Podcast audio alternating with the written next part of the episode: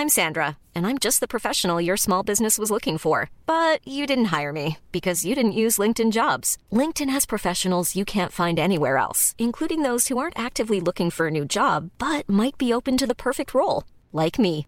In a given month, over 70% of LinkedIn users don't visit other leading job sites. So if you're not looking on LinkedIn, you'll miss out on great candidates like Sandra. Start hiring professionals like a professional. Post your free job on linkedin.com/people today. Escuchas. Escuchas un podcast de Dixo. Escuchas Fuera de la caja con Macario Esquetino. Por Dixo. Dixo. La productora de podcast más importante en habla hispana.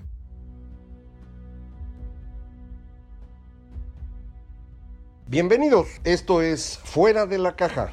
Yo soy Macario Esquetino y esta es la emisión número 48 de este podcast y como es una emisión par, nos toca hablar de estos temas de largo aliento que usted sabe, a mí me gustan y yo espero que a usted también, porque de eso vamos a platicar. Y le quiero comentar que se me ocurrió algo eh, en esta idea que hemos estado platicando en muchas ocasiones acerca de los ciclos en los que va funcionando la sociedad, de cómo los seres humanos vamos construyendo distintas historias que nos permiten vivir juntos en grupos cada vez más grandes, llego a la conclusión de que lo que hemos estado haciendo desde hace algún tiempo, poquito, 2500 años, es eh, que hemos estado tratando de construir la vida en la ciudad o para ser más claro, hemos estado tratando de construir ciudadanía durante este tiempo. Esta es una idea que se me ocurrió recientemente y que tiene que ver primero con cómo se eh, modifica la forma de pensar de los seres humanos alrededor de esta época que llamamos edad de hierro o más comúnmente la antigüedad clásica, este tiempo que va del 1200 antes de Cristo en adelante. Es un periodo que es calificado de distintas maneras por diferentes autores, técnicamente hablando, es decir, por la forma como se producía. Todo ese tiempo es edad de hierro pero se le suele llamar antigüedad clásica, sobre todo a partir de la aparición de las eh, ciudades griegas eh, por ahí del 600 antes y después ya se llama el período helénico o el imperio romano propiamente hablando, prácticamente al empezar lo que llamamos era cristiana. Lo interesante de este periodo, en términos de lo que estamos platicando ahorita, tiene que ver con cómo aparece un grupo diferente en las ciudades, este grupo que llamaré ciudadanos. La diferencia relevante es que es un grupo de personas que tienen suficiente tiempo como para aprender a leer y escribir, para intervenir en la vida pública, estar interesados en cómo se gobierna e incluso formar parte del gobierno.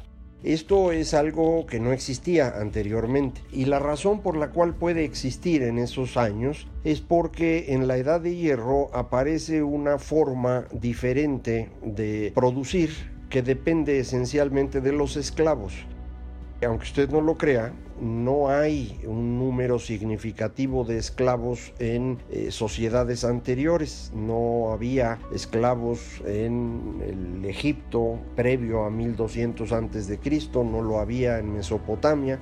La esclavitud como forma de producción, es decir, depender del trabajo de los esclavos para alimentar a ciudades enteras, es algo que aparece con la edad de hierro y es propiamente la forma de vida tanto en el periodo de los griegos, ya sea griegos clásicos o el periodo helénico, y también de la República Romana y después al depender de los esclavos, esto le permite a, este pequeño grupo de personas tener este tiempo libre, cultivarse, digámoslo así, participar en la vida pública, ser lo que Aristóteles llama el son politikon, es decir, el animal de la ciudad. Hay que aclarar que estos ciudadanos son solamente hombres, no mujeres, y solamente estos hombres que tienen propiedades suficientes y esclavos suficientes como para tener el tiempo libre para gobernarse. Y esto va a cambiar también la manera como construimos historias, porque eh, van a aparecer alrededor de estos personajes formas distintas de pensar. A esto fue a lo que se refirió el eh, filósofo alemán Karl Jaspers como la edad axial. él se da cuenta que entre el 800 y el 200 antes de Cristo aparece en toda Eurasia, que en ese entonces es todo el mundo, digamos, distintas formas de pensar diferentes a lo anterior. Son los eh, filósofos griegos, de los que usted se acuerda seguramente de Platón y Aristóteles, pero en realidad empieza antes. Son también los pensadores más propiamente religiosos, digamos, como Buda o Mahavira en la India. Es también Confucio o Lao Tse estos eh, pensadores van a ser diferentes a lo anterior, es decir, a las historias que tenemos de Egipto, de Asiria, de Mesopotamia en general, en que van a construir una especie de ética personal no es que los anteriores no tuvieran ética, a lo que me refiero es que las construcciones morales que tenemos de los tiempos previos al 1200 antes de Cristo son construcciones que tienen que ver con la moral del grupo humano, de la ciudad o del imperio o del reino, como le quiera usted llamar, no nos vamos a fijar en eso ahorita, pero es de esta comunidad, de esta colectividad. Si usted recuerda algo de esa época, se acordará seguramente del código de Hammurabi o de códigos similares, este del ojo por ojo, diente por diente. Bueno, la lógica de eso era evitar los conflictos entre grupos al interior de la ciudad, puesto que cada uno de esos grupos tenía una historia propia, provenía de creencias en sus dioses, digamos, grupales, en sus antepasados comunes, y la vida en la ciudad consistía en equilibrar entre los grupos. La gran diferencia en el periodo de las ciudades de la edad de hierro es que se va a romper, o al menos se intenta romper, con estos grupos verticales, es decir, que dependen de un antepasado, de una tribu, de un eh, dios local, para construir un estado de la ciudad. Y este esfuerzo eh, eh, está soportado en estos pensadores que hemos comentado. Este esfuerzo no fructifica y la razón fundamental es que el grupo de ciudadanos es pequeño y hay una gran masa de personas con ingresos bajos e incluso que no tienen libertad, son siervos o esclavos, que no viven en buenas condiciones y que por lo tanto eh, están siempre como un mercado susceptible de ser movilizado por algún líder inescrupuloso. Los demagogos de Atenas son eso, pero también eso es lo que ocurre al final de la República Romana con diferentes líderes que van a movilizar a las bases para destruir este gobierno ciudadano que en el fondo es un gobierno oligarca, ¿no? es decir, de muy pocos. Esto es lo que hacen los gracos en Roma y después eh, Cayo Mario y después Sula y después Julio César, hasta que finalmente acabamos con imperios. El imperio romano es una reestructura de lo anterior, muy vertical, donde una sola persona gobierna sostenida en un grupo militar, pero esto pues no es una solución estable porque no permite que el grupo de ciudadanos participe en el gobierno y por lo tanto esté interesado en generar riqueza como si estaba ocurriendo antes. La solución que encontramos los humanos a este problema fueron las religiones universales. Primero que inventa una religión universal es Constantino, que toma creencias de Medio Oriente eh, junto con ideas de, provenientes de Irán e inventa el cristianismo. Algo similar va a ser Mahoma un par de siglos después para inventar el Islam. Estas son las dos grandes religiones universales que están hechas precisamente para todos. Cualquiera puede ser cristiano, cualquiera puede ser musulmán. Lo único que hay que hacer es subordinarse, de hecho Islam significa eso, subordinarse, a la creencia en, en, un cierto personaje sobrenatural, un dios. Esta solución funciona y tan funciona que aguantó mil años pero no permite la construcción de ciudades. Ciudades en el sentido de contener ciudadanos, es decir, personas involucradas en el gobierno de la ciudad. Cuando esto vuelve a aparecer hacia el siglo XIII y XIV, en particular en el norte de Italia y en las riberas del mar Báltico, esto va a llevar a, a un nuevo esfuerzo de construir ciudadanía, pero ahora sí tiene éxito. Y la razón de que tenga éxito es que muy poco después de estos experimentos iniciales de las repúblicas romanas o la Liga Hanseática, inventamos la imprenta. Y la imprenta nos permite tener una multiplicidad de ideas. Y en esta multiplicidad de ideas, la idea del Dios universal pues es una más de muchas, de forma que se empieza a hacer chiquita esa idea. Y a esto le siguen estos tres ciclos que ya hemos comentado muchas veces, en los cuales vamos enfrentando la idea del Dios universal. El primer momento es la ilustración en donde Locke, John Locke, propone la idea del deísmo, es decir, eh, Dios existe, pero existe eh, fuera de la naturaleza, no interviene en las leyes naturales, pudo haber creado el mundo, el tiempo, todo lo que usted quiera, pero ya no se mete. El segundo momento en el cual enfrentamos la idea de Dios ocurre 200 años después en el positivismo y la idea más conocida es el agnosticismo de Thomas Huxley, el llamado también el sabueso de Darwin, fue el gran defensor de las ideas de Darwin, es el tío abuelo, si no me equivoco, de Aldous Huxley, el de Un Mundo Feliz, esta novela tan interesante y tan actual en este momento. Huxley propone el agnosticismo y el agnosticismo consiste en decir, miren, si Dios existe o no es algo que yo no puedo probar, pero además es irrelevante, así que ni me preocupa.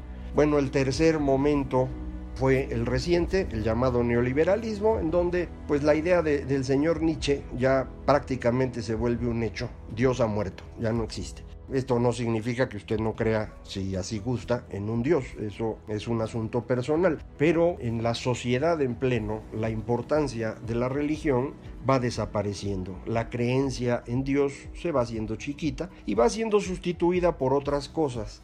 Esta sustitución es relevante en términos de la construcción de ciudadanía si nosotros sustituimos la creencia en Dios por la creencia en nuestra propia organización social. Esto no significa que le demos carácter sobrenatural o teleológico a la vida del ciudadano. Simplemente implica que ya no dependemos de creer en cuestiones sobrenaturales. Hacemos lo que podemos hacer, tomamos decisiones, creemos en que todos los seres humanos valemos lo mismo y tenemos derechos inherentes a la persona por el mismo hecho de ser seres humanos. Y esto nos permite construir una ética independiente de una religión. Muchos creyentes en alguna versión de Dios dudan de que se pueda tener una ética sin religión. Yo no le veo mayor conflicto en tanto que nuestra ficción básica, nuestro mito fundacional en el liberalismo es esta idea de que todos los seres humanos somos en esencia iguales. Y aunque tengamos muchísimas diferencias, en esencia somos iguales. Esta construcción de ciudadanía entonces sería el proceso en el que nos hemos venido moviendo. Y esto nos ayuda a entender lo que ocurre hoy. Mire, las redes sociales nos permiten construir ahora una inmensa ciudad ya no una ciudad que tiene 15 o 20 millones de habitantes, no una ciudad que tiene 5 mil millones de habitantes, a los cuales uno no conoce en persona, pero con quienes sí se puede comunicar. Y si nos podemos comunicar, pues en esencia estamos haciendo lo que corresponde a la ciudad, construir ideas, construir relaciones y con base en esto ir buscando una mejor forma de convivir. Este es el proceso en el que creo que estamos hoy. Estamos en la parte difícil del proceso, que es cuando nos damos cuenta de que existe algo distinto, rompemos con lo anterior y nos entra la locura. Entonces estamos en el momento de la locura. No, no se angustie, así ha pasado en todas las ocasiones anteriores. Ahí nos estamos un rato, nos matamos porque ya ve cómo somos los seres humanos de, eh, emocionales y violentos, pero eventualmente empezamos a construir una idea que nos permite otra vez vivir en paz en grupos cada vez más grandes y además cada vez más exitosos. Creo que en eso estamos. Y esta nueva idea que estamos construyendo o que vamos a construir en un futuro próximo va a ser una idea hiper ciudadana. Es decir, de esta inmensa ciudadanía de 5 mil y eventualmente 8 mil millones de seres humanos que podremos relacionarnos en paz a través de estos mecanismos tecnológicos. El asunto es que hay que aprender a controlarlos y a establecer estas nuevas historias y narrativas que hagan viable esta relación pacífica.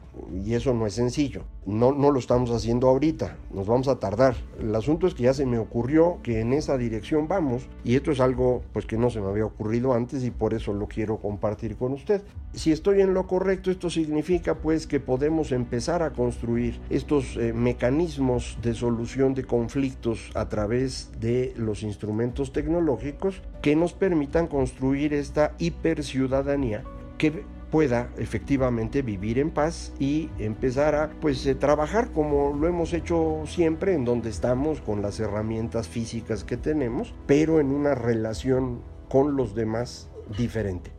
Creo que este es el proceso, no, no estoy todavía más avanzado que eso, pero ya simplemente haber comprendido esta secuencia de construcción de ciudadanía me, me da cierta esperanza de que pudiéramos eh, tal vez resolver esto más rápido de lo que yo pensaba originalmente. Sigo creyendo que nos vamos a llevar al menos 10 años en ello, pero bueno, pues al menos ahí está una primera idea sobre la cual podemos empezar a trabajar.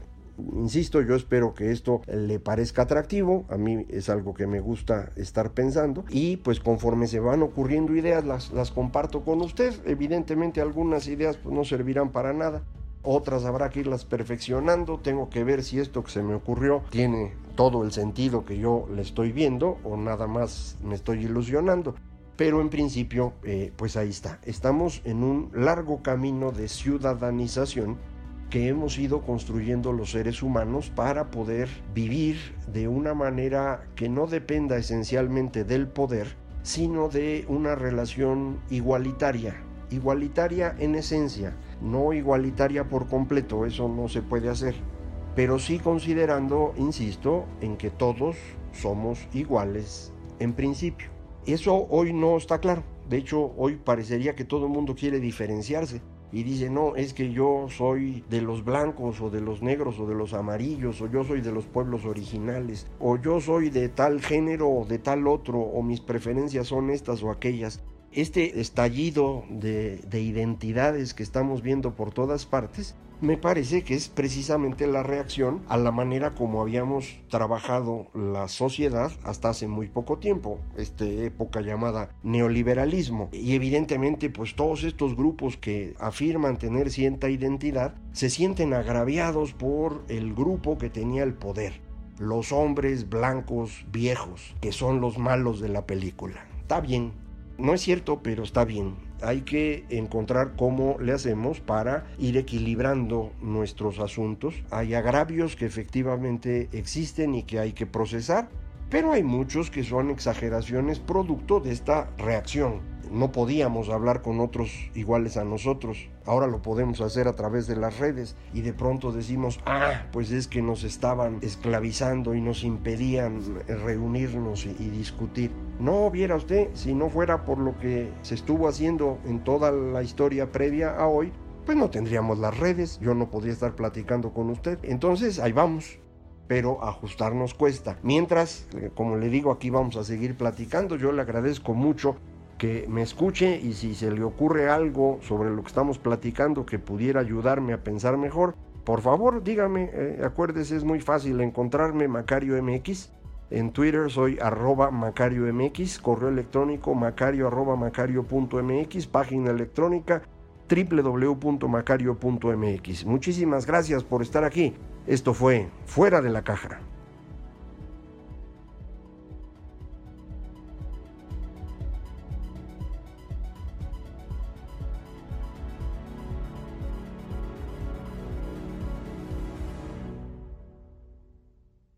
Dixo presentó